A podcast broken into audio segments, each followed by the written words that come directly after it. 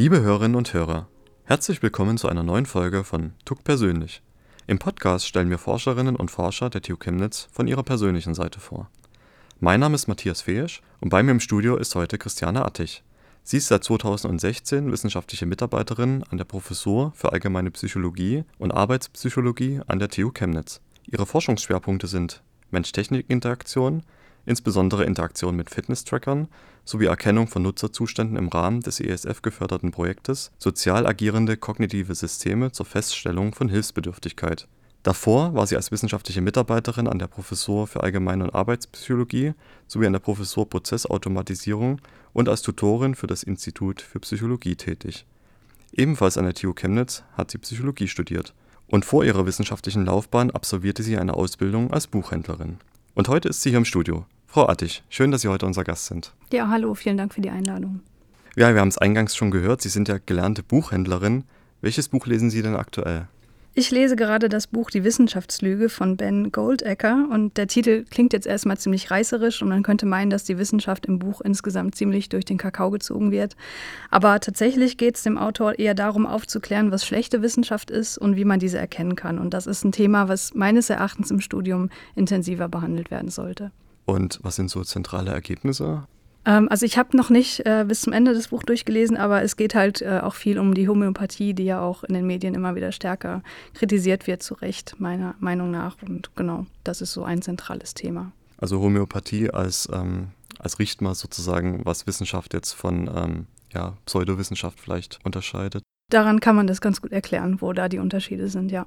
Ja, Sie sind ja selber auch äh, Wissenschaftlerin, äh, forschen am Institut für Psychologie, haben auch Psychologie an der TU Chemnitz studiert. Was fasziniert Sie an diesem Fach? Psychologie ist ja definiert als die Wissenschaft vom Verhalten und Erleben des Menschen. Insofern ist es ein Fach, mit dem jeder irgendwie irgendwas anfangen kann, denn über das eigene Verhalten oder das der Mitmenschen denkt ja jeder nach. Ähm, zu Beginn des Studiums habe ich mich besonders für psychische und neurologische Erkrankungen interessiert und vor allem der Gedanke, dass chemische Ungleichgewichte oder mechanische Schädigungen des Gehirns das gesamte menschliche Erleben verändern können, das fasziniert mich immer noch ungemein. Also letztlich die alte Debatte, ob wir mehr sind als die unglaublich große Ansammlung von Neuronen in unserem Kopf. Aber mittlerweile befasse ich mich eher mit wesentlich profaneren, alltäglichen, aber dennoch faszinierenden Themen, nämlich der Interaktion von Mensch und technischen Systemen vielleicht nochmal kurz nachgefragt. Ähm, wenn Sie sagen, neurologische Ungleichgewichte, äh, Störungen können das komplette Erleben verändern oder haben einen starken Einfluss darauf, haben Sie ein Beispiel dafür, woran sich das zeigt? Mm, also ein Beispiel, worüber ich auch im Studium einen äh, Vortrag gehalten habe, ähm, ich glaube, das Seminar hieß Neuropsychologie. Äh, das war der halbseitige Neglect und das besagt oder dieses Störungsbild zeichnet sich dadurch aus, dass eine Hälfte des Gesichtsfeldes komplett ignoriert wird von den Personen. Also das Sehen, also der Sehapparat ist komplett intakt, aber eine Hälfte der Welt wird sozusagen ausgeblendet. Und das zeigt sich dann in ganz äh, skurrilen Situationen, zum Beispiel, dass wenn jemand, äh, der diese Krankheit hat, einen Teller vor sich hat und das ganz normal essen soll, dass er nur eine Hälfte des Tellers auf isst, weil die andere Seite komplett ignoriert wird. Und das finde ich unfassbar faszinierend. Also die Person kann tatsächlich dann die andere Hälfte gar nicht sehen, nicht wahrnehmen sie kann sie schon sehen, aber sie ignoriert sie völlig. Also sie ist einfach nicht mehr bewusst da. Zurzeit schreiben Sie ja auch Ihre Doktorarbeit im ESF-Projekt Sozial agierende kognitive Systeme zur Feststellung von Hilfsbedürftigkeit. Ein sehr langer und sperriger Name. Ich habe mir das extra nochmal notiert. Wie erklären Sie das Thema Ihren Freunden, wenn Sie danach gefragt werden? Ziel des Projekts ist es, äh, die Mensch-Technik-Interaktion zu erleichtern, insbesondere älteren Menschen vor dem Hintergrund des demografischen Wandels, von dem ja Chemnitz seine ganz eigene Geschichte erzählen kann. Ähm, wir sind im Projekt eine interdisziplinäre Nachwuchsforschergruppe aus Informatik, Physik und Psychologie und arbeiten daran, ein kognitives System zu entwickeln, das man beispielsweise in einem Fahrkartenautomaten verbauen könnte und das automatisch erkennt, wenn der Nutzer des Automaten Hilfe bei der Bedienung benötigt. Ich bin im Projekt dafür zuständig, durch laborexperimentelle Untersuchungen Indikatoren zu identifizieren, die von außen beobachtbar sind und die anzeigen, dass Hilfe benötigt wird. Und dazu schaue ich mir zum Beispiel die Mimik des Nutzers oder die Eingaben in das System an. Und wo, nach welchen Kriterien beurteilen Sie dann beispielsweise die Mimik äh, des Nutzers? Also woran erkennt dann das System letzten Endes auch, ob, der, ob die Person Hilfe benötigt? Ja, das ist genau die Frage. Woran erkennt äh, das System das? Weil Für uns Menschen ist es relativ einfach zu sehen. Wir haben das alles implizit gelernt. Wir können das erkennen, wenn der Mensch da vor dem Rechner beispielsweise Hilfe braucht. Aber der Rechner weiß es nicht. Das heißt, wir müssen diese Regeln explizit machen. Ähm, wir können aber auch nicht einfach festlegen, okay, das und das ist der mimische Ausdruck für Hilfsbedürftigkeit. Das muss man natürlich experimentell nachweisen. Und da, äh, dazu bringen wir die Versuchspersonen in Situationen, wo sie eben Hilfe benötigen. Also wir konfrontieren sie mit technischen Systemen, wo eben eine Lösung gar nicht gefunden werden kann. Und dann schauen wir uns an, wie ist die Mimik in dieser Situation. Und wir fragen die Leute natürlich auch noch, ob sie wirklich hilfsbedürftig waren, um sozusagen äh, das Ganze zu validieren an dem subjektiven Erleben der Nutzer. Also letzten Endes ein sehr alltagsnaher Forschungsbeitrag, mit, also mit einem hohen Alltagsbezug und auch einem Beitrag im Prinzip zum, äh, zur Automatisierung, Digitalisierung. Genau. Nochmal kurz zurückgesprungen an den Anfang. Sie sind gelernte Buchhändlerin. Warum haben Sie sich eigentlich damals für die Ausbildung entschieden? Ja, ganz ehrlich, äh, nach dem Abitur wollte ich nicht noch ewig weiter lernen, sondern möglichst schnell ins Berufsleben starten und Geld verdienen. Und ein Studium zu Beginn war für mich damals wirklich undenkbar. Wie kam das? Das Abitur war schon sehr lern lernintensiv für mich und äh, ich hatte davon erstmal genug. Ähm, wahrscheinlich ist auch noch so ein Grund, der vielleicht noch so ein bisschen mitschwingt, dass mein äh, Großvater immer wollte, dass ich studierte und äh, naja, ich hatte da so eine etwas re rebellische Phase und dachte mir vielleicht auch, na gut, dann erst recht nicht. Aber vielleicht kann man sagen, ist dann die Stimme des äh, Großvaters wieder lauter geworden im Laufe dann der Ausbildung oder im Anschluss daran, weil Sie sind ja nochmal in die Uni gegangen, haben dann auch nochmal studiert. Wie kam es dann zu diesem Sinneswandel oder zumindest äh, zu dieser Entscheidung? Das war eher ein etwas längerer Prozess, dass ich mich nochmal dazu entschieden habe. Also ich habe ja der, die Ausbildung zur Buchhändlerin gemacht und war da in meinem Ausbildungsbetrieb auch sehr glücklich, hat super viel Spaß gemacht. Das Kollegium war richtig gut, also habe mich da sehr wohl gefühlt. Und irgendwann war es so, dass dass in dieser Kleinstadt, wo der Ausbildungsbetrieb war, ja, die wirtschaftliche Situation immer schwieriger wurde, dadurch, dass eine große Buchhandelskette sich dort angesiedelt hatte, äh, musste dann die Buchhandlung äh, ja, Konsequenzen einleiten. Und die erste war, mich rauszuschmeißen, weil ich kam als Letzte. Ich musste dann als Erste gehen. Ähm, ich habe aber ganz schnell eine neue Stelle gefunden. Das war allerdings keine reine Buchhandlung mehr, sondern ein Schreibwarenladen mit einer kleinen Buchecke. Dieser Laden, der war also sehr dörflich gelegen. Ich war den ganzen Tag da alleine. Und das war natürlich schon ein starker Bruch, wenn man vorher eher damit zu tun hatte, irgendwelchen Buchliebhabern neue Lieblingsbücher zu empfehlen und jetzt eben damit beschäftigt war, Kopien Kopien anzufertigen oder Schülern Radiergummis zu verkaufen. Also es war äh, schon relativ unterfordernd. Und hinzu kam noch eine ähm, eher unschöne Situation mit einer ähm, älteren Kollegin, die ja mit meiner modernen Arbeitsweise, die ich eben in der Ausbildung gelernt habe, nicht so richtig zurechtkam, die noch eher alles, ihr altes, nicht rechnergestütztes System hatte. Und da gab es einige Reibereien und letztlich war ich halt sehr, sehr unglücklich in diesem Betrieb.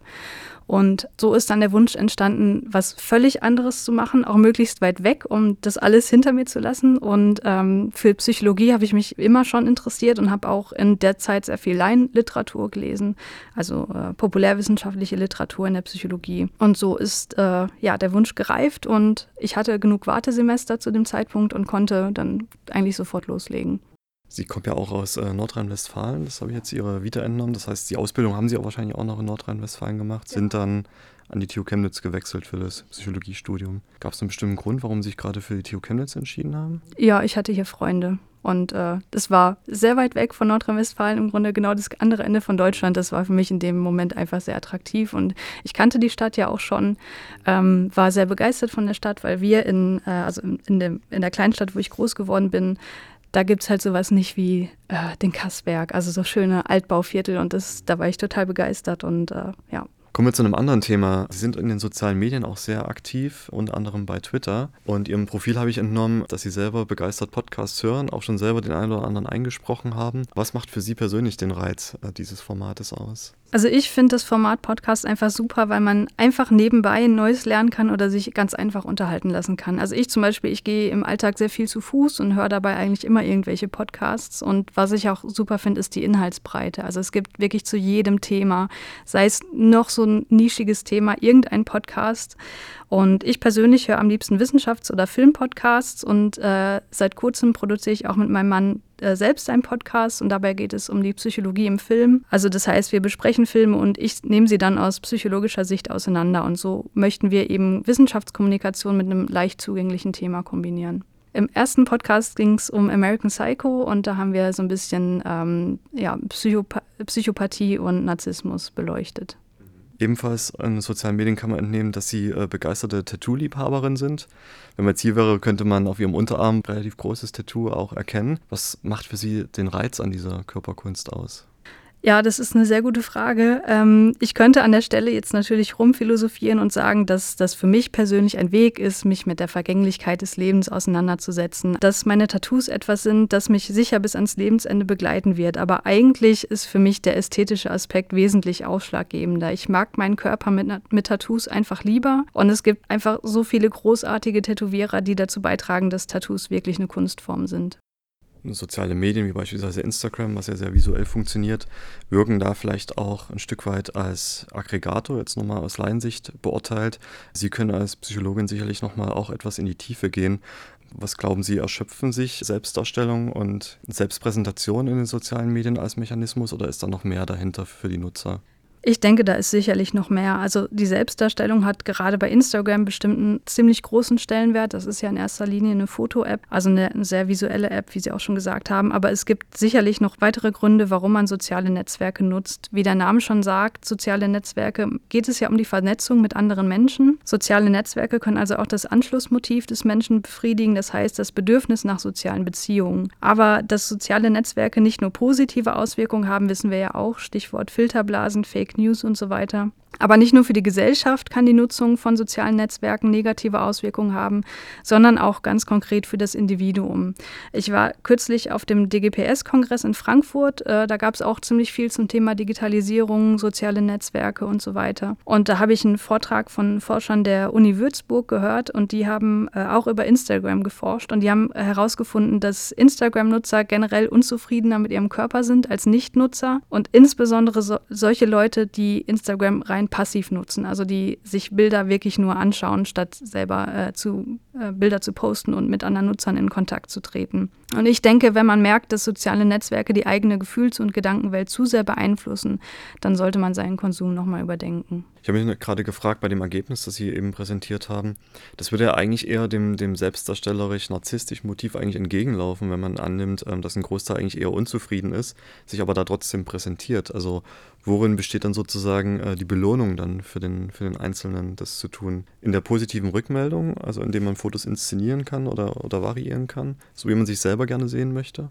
Ja, ich denke, das ist ein großer, ein großer wichtiger Punkt. Also das sieht man, das äh, bekommt man auch mit, wenn man mal mit Leuten in Kontakt tritt, die dort eben sich sehr stark selbst inszenieren und präsentieren dass es eben eine sehr, sehr starke Inszenierung ist. Also ähm, es gibt auch solche Hashtags wie äh, für mehr Realität auf Instagram, wo einfach Leute ja einen Impuls dafür geben möchten, dass man sich einfach realistischer darstellt, als viele Leute das tun.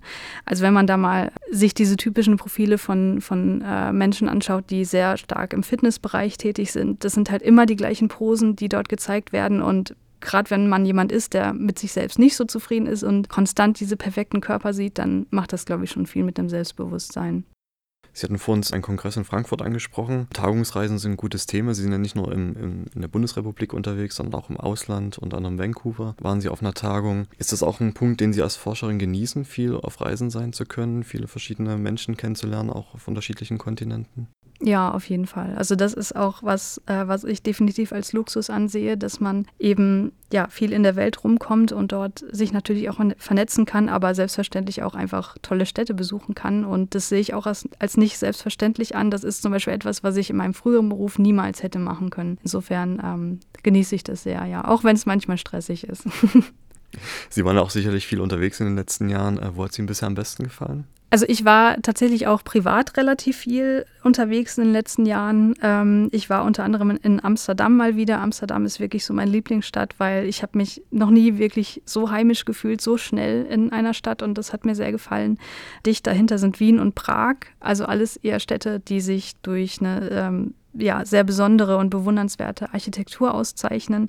Aber Vancouver, wo ich auf Konferenz war, ähm, ist auch eine super Stadt, weil die einfach durch diese Mischung aus Großstadt und Natur besticht. Auf was für einer Tagung waren Sie da? Worum ging es? Das war die Human-Computer Interaction, also wie der Name schon sagt, es ging um Mensch-Computer-Interaktion, ähm, auch eine sehr psychologielastige Tagung. Passt dann wahrscheinlich auch gut in, in Ihren Forschungsschwerpunkt aktuell, äh, wenn es um Erkennung emotionaler Zustände jetzt durch Maschinen zum Beispiel ja. geht. Konnten Sie da ein paar Impulse für Ihre tägliche Arbeit mitnehmen? Ja, ähm, ich habe da eine äh, Forscherin aus Berlin kennengelernt, mit der ich auch regelmäßig in Kontakt stehe, die zu einem ganz ähnlichen Thema ähm, promoviert. Bei ihr geht es mehr so darum, wie kann man automatisch erkennen, ob der Nutzer sich wohlfühlt in der Interaktion. Also es geht so in Richtung Usability-Erkennung, automatische Usability-Erkennung.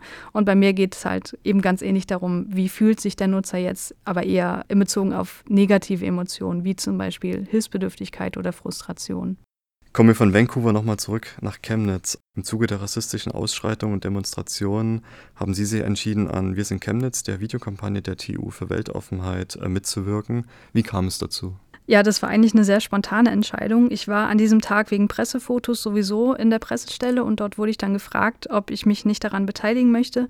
Und ich habe mich dann sehr schnell äh, dafür entschieden, weil ich es sehr wichtig halte, zu zeigen, dass Chemnitz und auch ganz Sachsen weltoffen und tolerant sind und keineswegs so weit rechts, wie es in den Medien oft dargestellt wird. Ich fände es aber auch falsch, völlig zu negieren, dass es hier eine Verdichtung von Menschen mit nationalistischen und rechtsradikalen Tendenzen gibt. Und der Rechtsruck in der Gesellschaft macht mich persönlich auch sehr betroffen. Und ich muss ehrlich sagen, dass ich auch Angst davor habe, dass eine gewisse Partei noch mehr als sowieso schon im Bundestag vertreten sein wird. Denn diese, also diese Partei zeichnet sich nicht nur durch Fremdenfeindlichkeit, durch Ablehnung von nicht traditionellen Familien- und Identitätskonzepten, sondern zum Beispiel auch durch Wissenschaftsfeindlichkeit aus. Und das sind alles Dinge, die ich gelinde gesagt sehr kritisch sehe. Und deswegen deswegen war Wir sind Chemnitz für mich persönlich eine Möglichkeit auszudrücken, dass ich in einer toleranten und vernunftsgeleiteten Gesellschaft leben möchte, in der Diversität gefeiert wird und nicht ausradiert wird. Aus, ihrer, aus Ihrem beruflichen Netzwerk heraus, haben Sie da Feedback bekommen zu diesem Video oder auch zu Ihrem persönlichen Statement? Relativ wenig, aber das wenige war sehr positiv. Also da wurde mir schon gesagt, dass die Leute, ähm, die darauf aufmerksam wurden, das äh, sehr geschätzt haben, dass ich mich daran beteiligt habe, ja. Ja, und zum Schluss drei kurze Fragen, drei kurze Antworten. Was ist Ihr nächstes Reiseziel? Wahrscheinlich San Diego, denn dort findet eine Konferenz statt, auf der ich meine Forschung vorstellen darf. Morgens Kaffee oder Tee? Ähm, zu Hause Kaffee, im Büro Tee. Und welchen Herzenswunsch möchten Sie sich gerne noch erfüllen? Ja, das klingt vielleicht kitschig, aber ich möchte gerne mal die Nordlichter auf Island sehen. Ja, dann viel Erfolg, dass es hoffentlich äh, bald dazu kommt und auch weiterhin viel Erfolg bei Ihrer Forschung. Ich bin schon gespannt, wann ich mit dem ersten äh, Automaten interagieren werde, der meine Gefühlsregung einschätzen kann. Vielen Dank, dass Sie heute unser Gast waren. Ja, gerne.